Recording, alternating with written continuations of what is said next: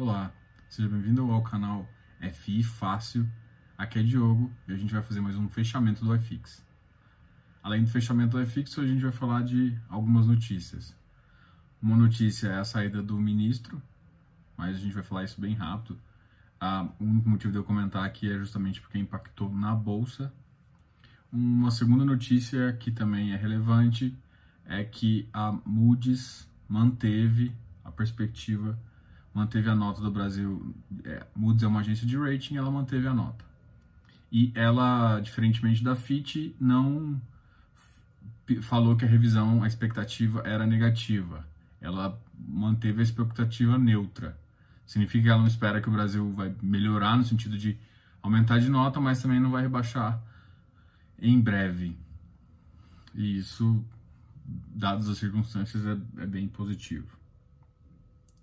Se você que não conhece o canal, acabou de chegar, lembre-se sempre de se inscreva aqui no canal, dá um like nesse vídeo, assista até o final, comente. Tem alguma novidade? Quer que eu traga alguma coisa? Fale aqui. Hoje, além dessas, dessas notícias e do iFix, hoje, eu, hoje é sexta-feira e às sexta-feiras, como eu combinei com vocês, eu trarei um comentário uh, de algum dos ativos. O ativo de hoje que a gente vai fazer o comentário é o HGRE. O HGRE é da Credit Suisse e ele vai ser o objeto de, uh, de estudo de hoje. Então é só um estudo que eu fiz e eu vou compartilhar com vocês aqui em vídeo e também lá no site do canal, ffácil.com.br. Ok? Então vamos começar pelo iFix. Sempre a gente começa pela cesta de ativos que tiveram pior desempenho e depois a gente vai para o de melhor desempenho. Hoje o iFix ficou positivo, subindo 0,6%, chegando a casa dos 2.563 pontos. Os ativos que tiveram o pior comportamento hoje, RBRF, eh, ele teve uma queda de 5,86 e foi para 101,20. Ontem ele teve uma alta bem estranha, ele chegou a bater 7,85%. Só que a grande questão é o seguinte: isso aqui é, é alguém, a, algum player grande montando posição. Então, quando você vai entrar com volume maior, você justamente você, desloca um pouco o preço. Então, ele deve ter tomado uma posição grande, levou o preço até 107 e hoje o que foi acontecendo é o mercado voltando para um, um padrão mais mais normal ali, da faixa de 101, eu acho que ele tem espaço até 103, tá? Um outro ativo que ficou negativo também foi o ABCP. Ibovespa teve uma queda de 1,84, chegando a 77 mil pontos. O Ibovespa queda foi justamente por conta da notícia da saída do ministro, tá? O Canip está em 107, teve uma queda de 0,78%. Ah, o Canip é o índice de preço. Ah, no mercado atual, eu ainda acho que ele não está com um valor tão interessante. Eu tenho uma base de comparação, eu comparo ele um pouco com ó, o high yield da, da Kinea tá um preço abaixo do Canip. Isso para mim não faz muito sentido. Então, é, ele tem que estar tá pelo menos no 104, 105 para valer a pena aí, tá? É claro que você tem que fazer as contas, mas nesse sentido, uh, ele é um, é um ativo interessante para se pensar. Eu gosto muito de índice de inflação, por isso que eu sempre acompanho também o Vigip. O Vigip ficou em 89 e ficou positivo, mas a gente ainda está na cesta de ativos negativos. O HGR caiu, foi para 141,94.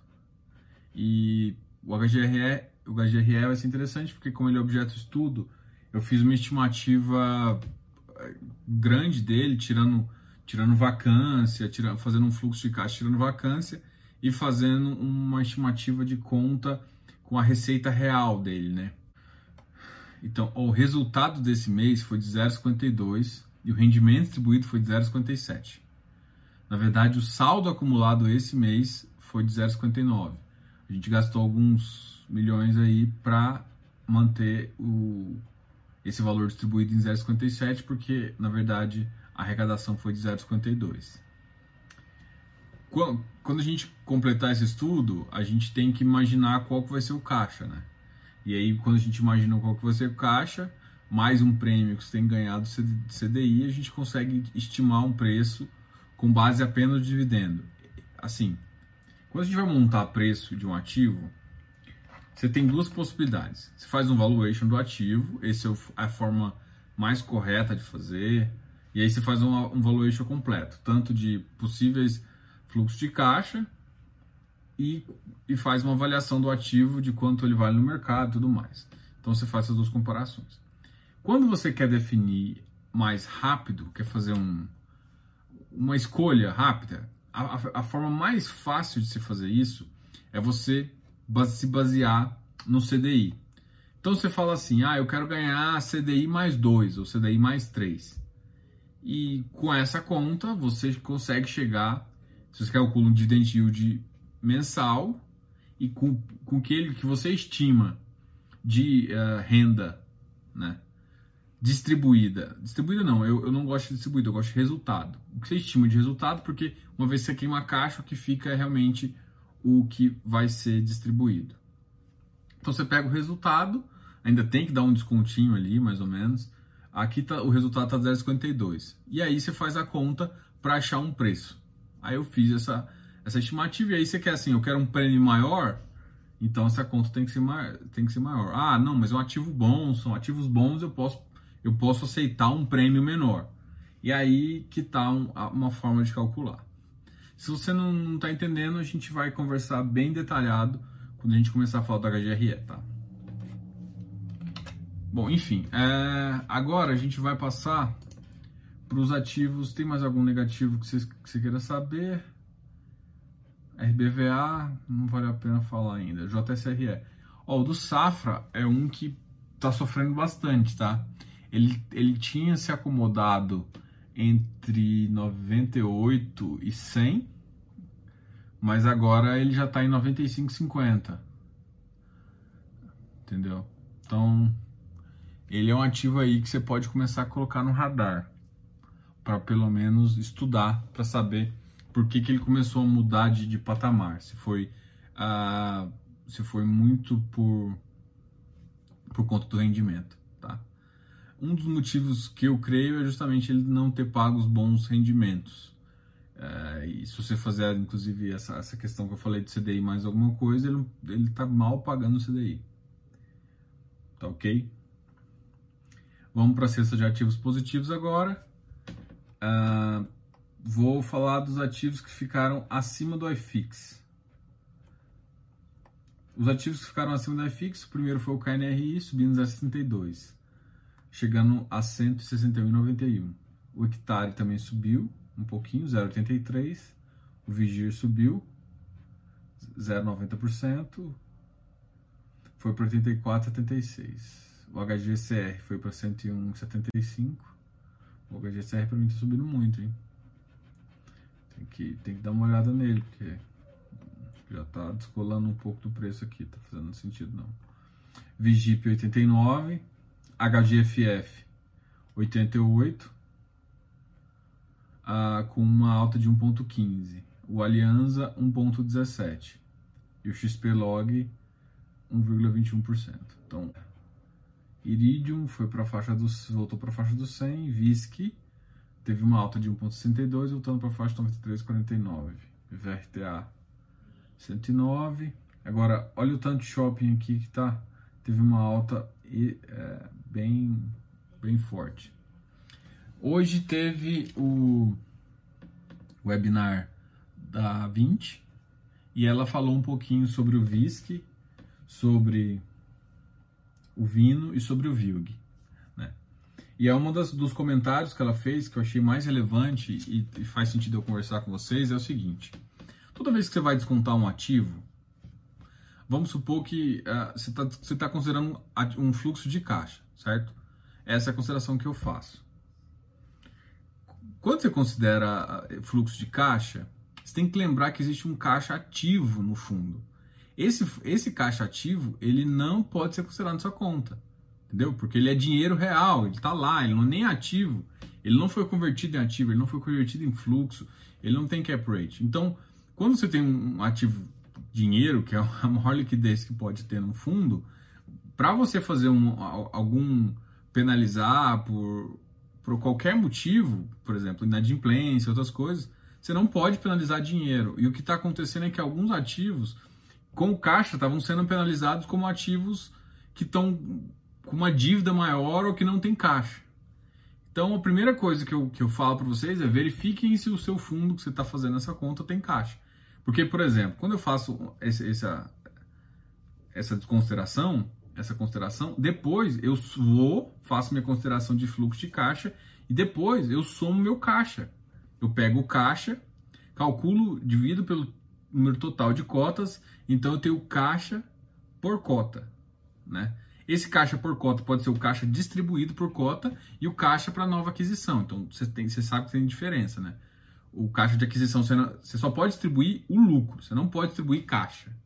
É, vamos supor que você fez uma. Você, é, você pegou uma emissão. Vamos lá, não sei se vocês sabem isso, então eu vou acabar falando aqui. Você pegou uma emissão. Na CVM, você não pode pegar esse valor e pagar o cotista. Se você pegar desse montante que ele pegou, por algum motivo, que é inclusive o caso do Quasar Agro, o que, o que você chama no mercado é amortização, porque você está pegando do valor principal da cota.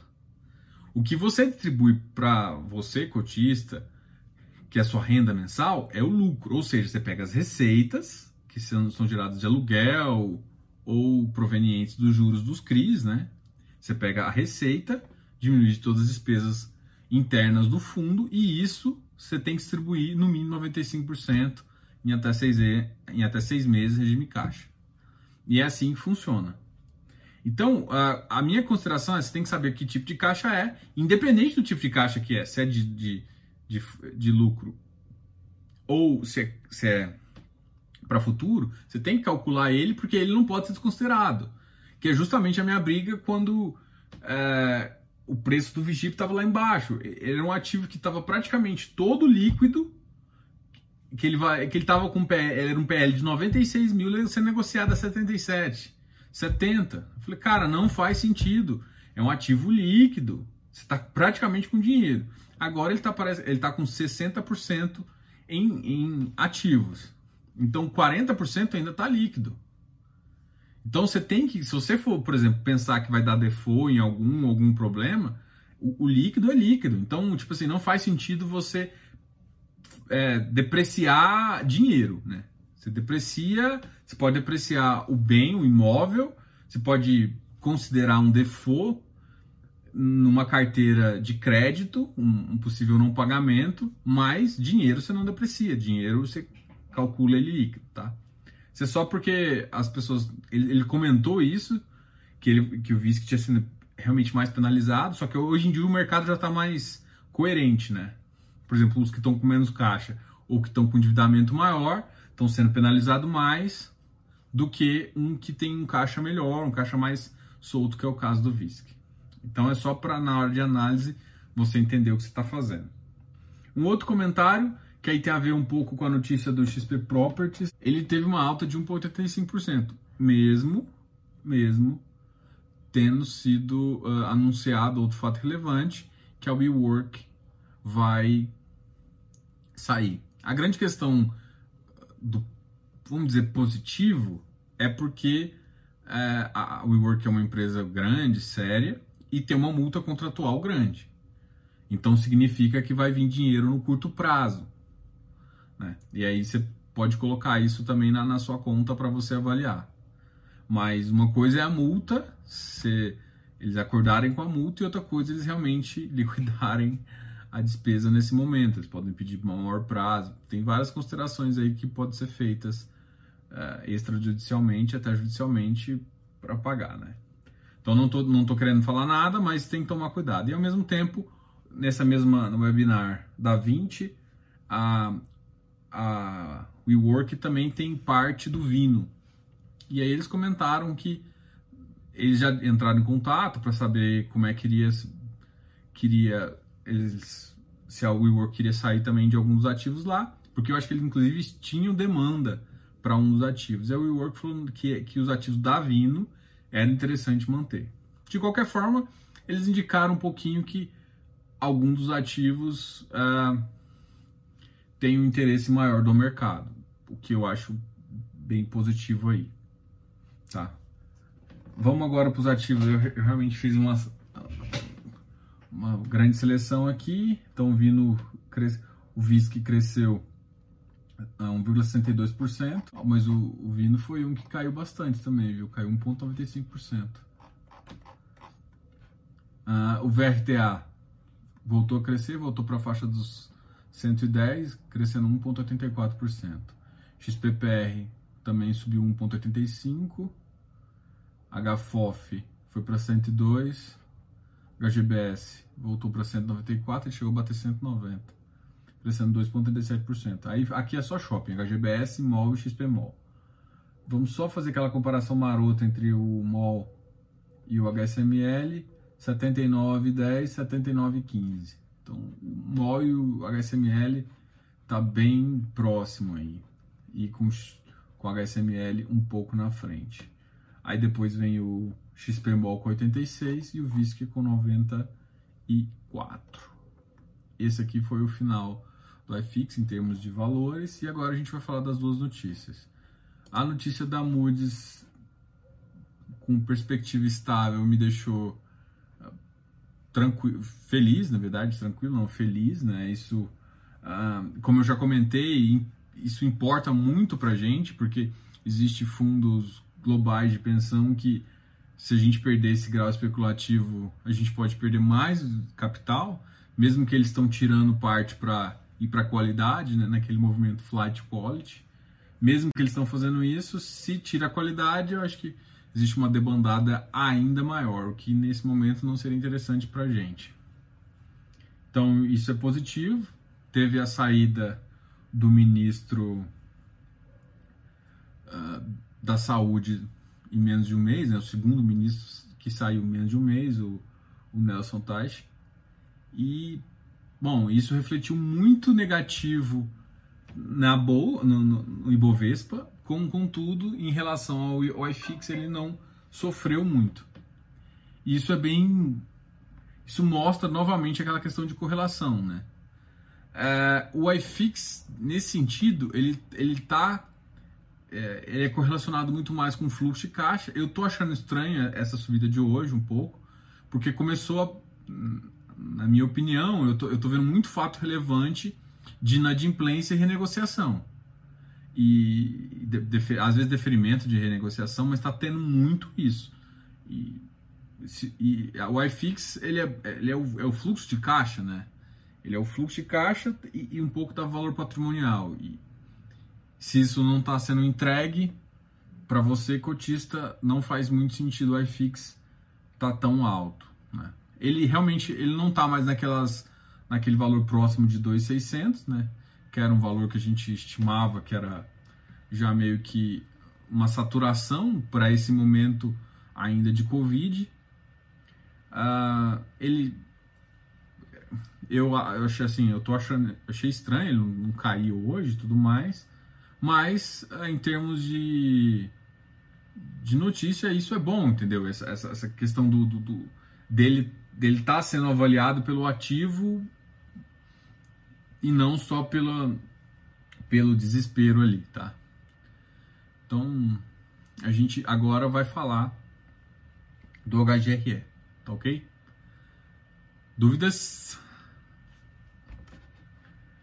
Só um último detalhe em relação a esses impactos que a gente uh, vai continuar sofrendo aí. Eu tenho, eu, eu tô num, eu tô num recado no sentido de, de uh, quando você for montar uma posição, se você for montar uma carteira, tenta é, dividir o máximo que você puder uma compra em ativos de renda variável, tá? Ou se você comprar um ativo de renda variável, tipo uma ação, se for comprar um volume maior, assim, se for entrar com uma porcentagem maior da sua carteira, porque você acha que faz sentido, tenta pelo menos por um prazo de 3, 4 meses ter uma posição em, uma proteção aí de, de 80% aí, tá? No começo aqui, a gente já vai começar a falar do, do estudo que eu fiz entre janeiro, fevereiro, março e abril, né? E aí eu fiz um estudo da variação da, do valor patrimonial do mercado. É óbvio que a, que a valoração patrimonial é baixa, mas existe. Por quê? Porque ele é um ativo que, apesar dele ele estar tá comprado em ativos uh, físicos, que normalmente só tem avaliação anual, ele tem ativos de renda fixa, títulos. E os títulos são marcados ao mercado, então tem essa variação. Né? E aí ele pode ter rendendo também, ele estava com capital, então tem toda essa questão aí que faz com que a, a, o valor da, da, valor patrimonial varie. Só que assim, se você for observar, realmente variou muito pouco. Se você for ver em janeiro, ele estava com 1,6378 e agora ele em abril ele ficou com 1,6305. Você vai ver é praticamente uma reta constante se, se você for olhar em termos de valor patrimonial. E o valor de mercado, ele saiu de uma cota de 200 praticamente e a, entrou abril com 146. E agora a gente está em 140. Tá? E, e aí nesse momento a gente consegue avaliar algumas coisas negativas, outras positivas. O VP sobre o, valor de mercado sobre o valor patrimonial em janeiro estava 1,21 e em abril fechou em 0,90. Tá. Ah, em termos de rendimento, o rendimento distribuído, né, em abril foi de 0,57 e em janeiro foi de 0,74. O yield é um que variou muito pouco também, se você for observar. O, o que, que aconteceu? Como o yield é a divisão, o dividend yield é a divisão do valor da cota pelo rendimento, o rendimento pelo valor da cota. O valor da cota caiu. Se o rendimento cair também, a, você tem os, os dois termos da divisão caindo, se eles caírem proporcionais, você tem praticamente a mesma coisa. Aí se você for olhar, o dividend yield mudou, sim, mas mudou muito pouco. O dividend yield fique mais estável e, e a renda em si tá, esteja caindo, ou seja, está recebendo menos caixa. A grande questão é, é a seguinte: o mercado está punindo muito ou pouco em termos de caixa. Vou ler alguma, alguns trechos que eu selecionei da, do relatório para a gente fazer alguns comentários aqui. É, no mês de abril, foi possível verificar uma performance positiva do iFix e do Bovespa. No entanto, o mês também foi caracterizado pela redução do volume de negociação. Enquanto a pandemia do novo coronavírus continuar e o isolamento intensificar, torna-se claro o aumento do sentimento de aversão ao risco dos investidores em virtude dos possíveis impactos econômicos e sociais. Mas mesmo com esse cenário, aumentou o número de investidores é, pessoa física. Ué, Diogo, isso parece estranho, né? Não é estranho. O que está acontecendo? Por que, que diminuiu o número de negociação? Por quê? com um cenário todo bagunçado, quem faz a maior parte da valorização em IBOV não é pessoa física, é institucional. O institucional parou. Os institucionais estão vendo a situação que está acontecendo e estão ficando de fora. Mas, ao mesmo tempo, com a Selic em queda, faz com que os, as pessoas físicas vão para a Bolsa. A, a carteira as carteiras dos imóveis, em termos de vacância física e financeira, a vacância física aumentou. Tá? Ela, ela começou o ano de janeiro com 19,85 e chegou em abril com 21,62 de vacância física. Inclusive, no último mês, teve um, um dos inquilinos que acabou rescindindo o contrato. E aí teve. Ó, e aí eles decidiram, inclusive foi no edifício Guaíba.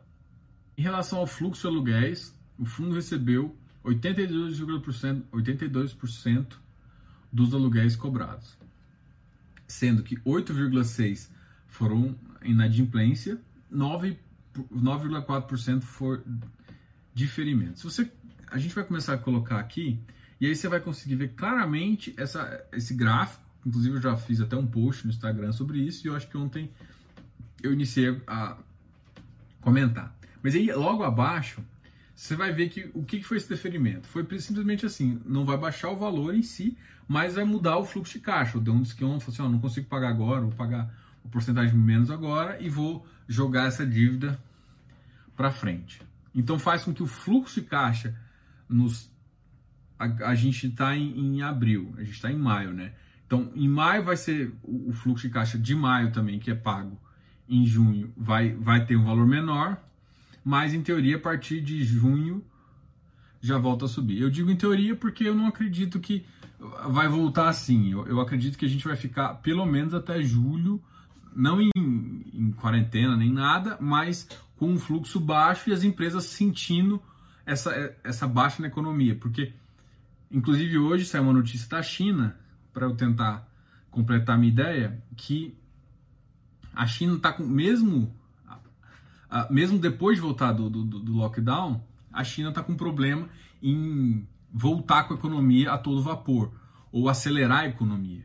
Então é o que deve acontecer aqui também. Mesmo que a economia volte, o, a, o risco diminua, as pessoas vão ficar mais cautelosas em tomar é, dívida, em, em, fazer qualquer movimentação que faça com que a economia gire. E isso é problemático do ponto de vista é, então, o que, que vai acontecer? Justamente essa lentidão. Então, se é uma lentidão que, que a economia vai sentir, menos fluxo de caixa vai vir para o bolso da empresa, então ela deve sentir não só nesse curto período que ele está prevendo aqui, mas no curto, num período maior.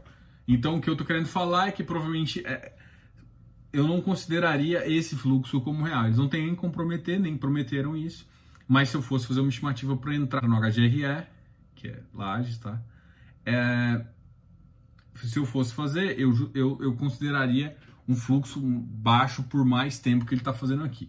De qualquer forma, quando você faz uma negociação e ela é deferida, é, você meio que tem que cumprir isso, senão você entra em inadimplência. E aí e vale inadimplência desde o momento em que você é, pré-negociou, ou seja, desde a primeira dívida. E aí você negocia a partir daquela. Se você negociou extrajudicialmente, fez aquilo, você não fica renegociando a partir daquele momento. Então você deixa de cumprir e isso é um detalhe que você tem que saber. A gente está com uma inadimplência desse fundo de 8%. Ah, se a gente for avaliar de fato, eu acho baixa essa inadimplência. Assim, 8% para quem tinha uma inadimplência muito baixa, menos de 1%, é, é alta. Né? Dadas as questões da economia e o, e, e o que foi afetado, eu acho que, por exemplo, se você pensar numa perda de, de produção aí, né, em termos de, de, perda de produção de economia e tudo mais, e tentar trazer isso para uma perda uh, de renda né, dos contratos, não, não dá para simplesmente com, é, é, comparar diretamente, né? Mas eu quero imaginar, ó, a perda da economia inteira foi em torno disso, eu vou aplicar isso para meu, para minha renda e a maior parte disso é por conta de inadimplência ou alguma negociação. A perda é muito maior, é em torno de, de 15%. Então eu acho que se você for fazer alguma estimativa, tem um espaço aí para considerar, tá ok? Então, bom, basicamente essa é a minha opinião. Então, ah, se você for fazer uma avaliação desse ativo em termos de, de valuation, é, é uma boa ideia você tomar isso aqui como como base, mas eu, eu colocaria por mais tempo essa essa variação do fluxo de caixa aí para até tornar positivo. Inclusive, eu acho muito para variar muito mais. Um detalhe que eu gostei, olha só, é um questionamento que inclusive eu até já conversei com um de vocês ah, sobre isso. E aí ele está explicando assim. Em termos é, temos recebido alguns questionamentos de cotistas sobre a nossa visão. Isso aqui quem está falando é Credit Suisse, tá? Eu estou só lendo o relatório. Ah, sobre a nossa visão de mudança estrutural na ocupação das empresas em um cenário pós-pandemia. Uma vez que muitas foram obrigadas a se adaptar ao trabalho remoto, home office, é, fato que pode gerar uma redução na ocupação de escritórios pelas empresas. No entendimento, no entendimento deles, é muito cedo para ter previsões assertivas. Sendo que é, eles estão mais preocupados com a desaceleração da economia do que de fato com, com a tornar-se ocioso. Eu, eu compartilho um pouco da opinião deles também. É, a, a, XP foi uma das primeiras que anunciou. É, para mim, a XP meio que fez propagandinha. Ela não. Ela, ainda mesmo maiores, as maiores startups, elas vão para setores bons na, na, é, do, Vale do Silício. Aqui no Brasil, é, muitas startups que já começam a, a, a exportar vai para Faria Lima, vai para Paulista, para mostrar quem é ela. Então, esse, é, esse, esse caso ainda é, é muito novo para a gente avaliar nesse sentido. Então, ah, mas vai, vai mudar, com certeza. Agora, vai ser suficiente para afetar os fundos? Porque normalmente o que você tem que entender também é que os fundos não compram qualquer ativo. É, tem ativos ruins dentro de fundos? Tem. Mas na maior, mesmo esses ativos ruins ainda são muito melhor que tem que está no mercado.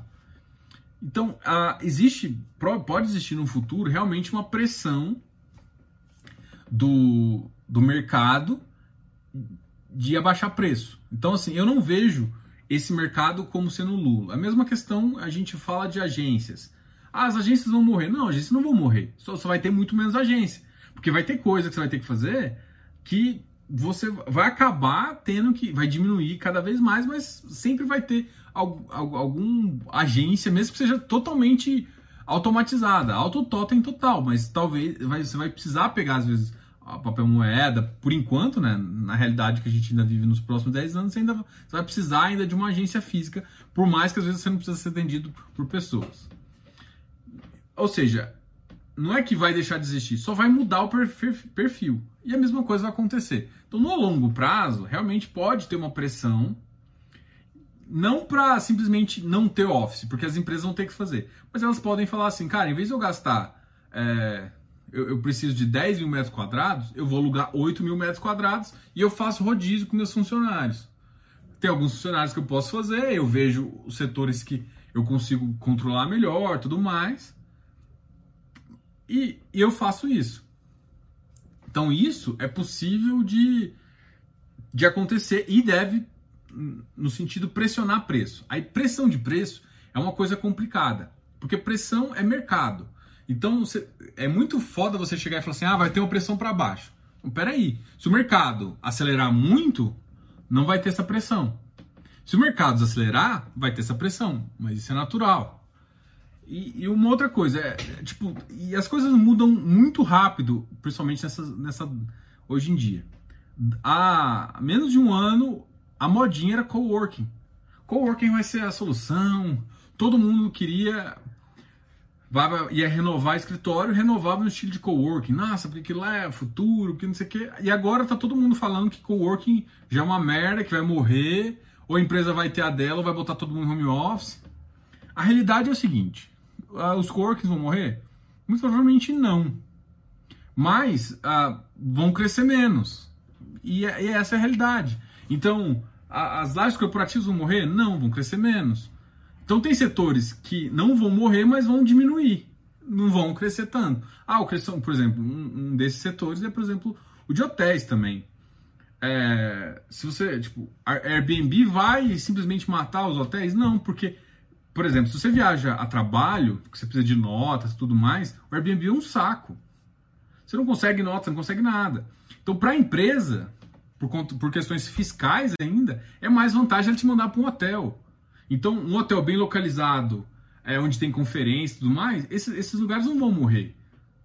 É, entendeu? Então, bons ativos em boas localizações, com, com, estruturas boas, vão continuar a existir e vão continuar sendo referência.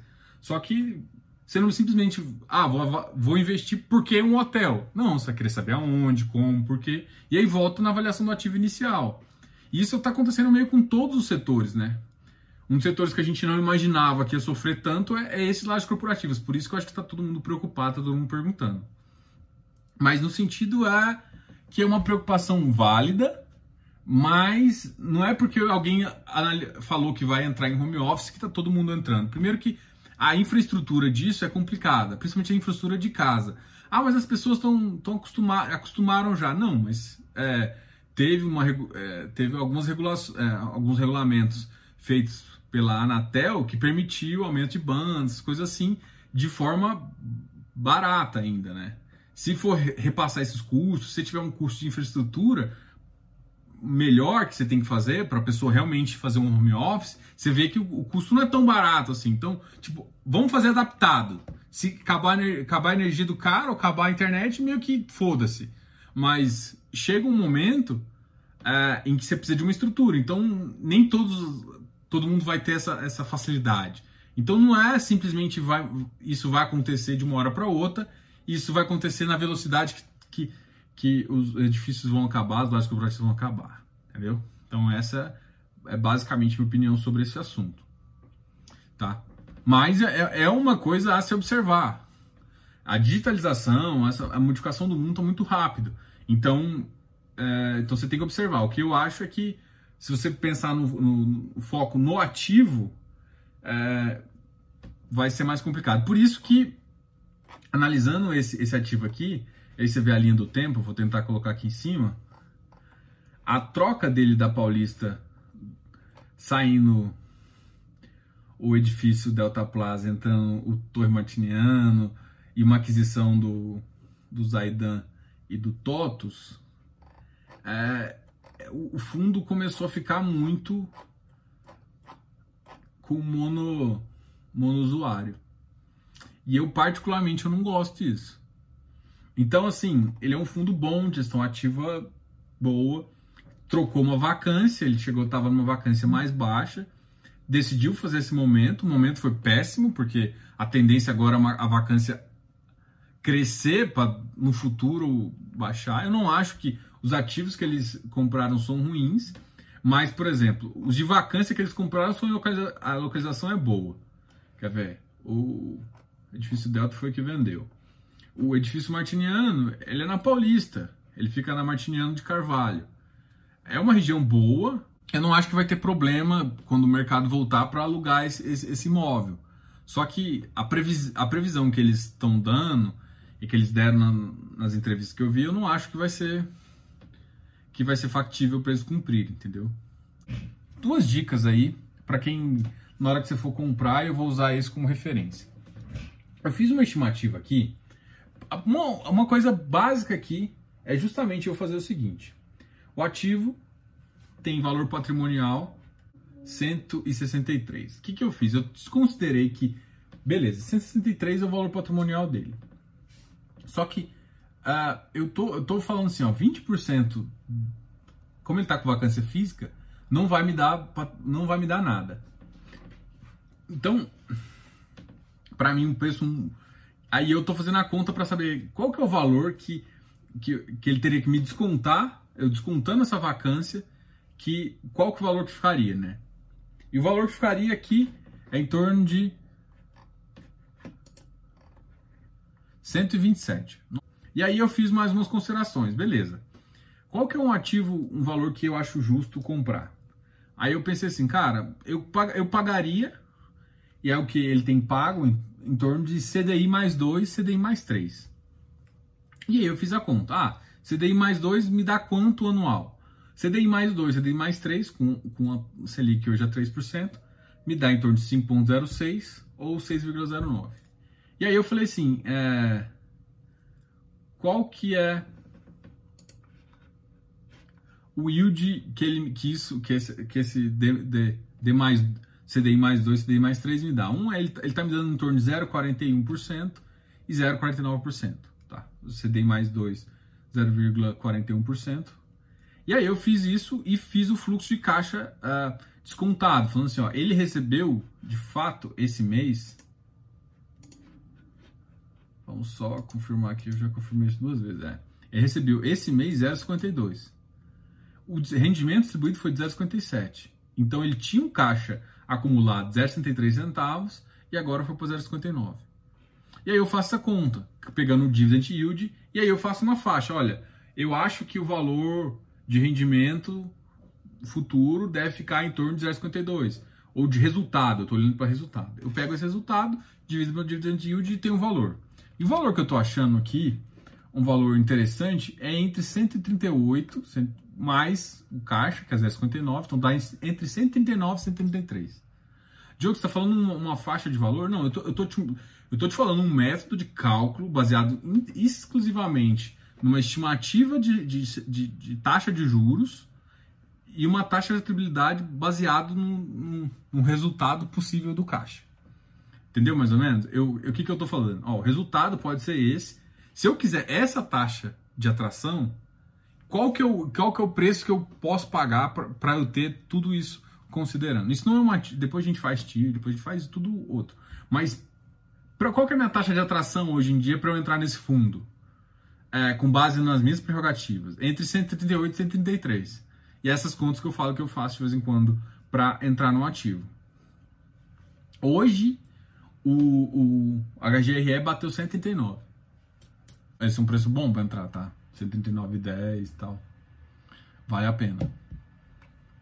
E assim, eu não estou dizendo que esse método correto, assim, tem formas de calcular. Uma eu estou olhando para vacância, o outro eu estou olhando para uma taxa de atratividade mais o resultado possível, e eu estou esquecendo um ativo. Depois eu tenho que fazer o ativo. Juntando tudo isso, eu tenho eu tenho faixas de preço. Olha, esse aqui está me atraindo por conta da taxa de juros. Esse aqui está me atraindo por, por, conta do preço de reposição. Isso aqui, ó, está me atraindo porque, desconsiderando tudo, o prédio vale muito mais. Você cria níveis de, de atração, vamos dizer assim, entendeu? E avaliando várias coisas, você toma um nível de preço para falar assim, olha, o que, que me interessa ou o que não me interessa. Fiquei de entregar Uh, eu vou deixar esse, esse relatório disponível no site. E eu queria agradecer vocês. Você está escutando até agora, tá o vídeo até o final. Gostou desse vídeo? Se inscreva no canal. Dá um like no vídeo, comenta. Olha, lá no site a gente abriu um fórum sobre cada, sobre cada ativo que eu tenho falado. Então eu abri sobre o HGRE, sobre o VISC. E assim, tem algum comentário aqui? Se não quiser fazer, por exemplo, no post, porque muita gente pode ver, você pode ir lá no fórum, que é, é justamente para discutir. Tá com dúvida no que eu, no como que eu fiz essa conta? Me pergunta lá, que aí eu explico. Obrigado pela audiência, obrigado por assistirem. Comente nos vídeos, comente lá no fórum e eu quero saber sua opinião sobre isso. Até mais, tchau, tchau.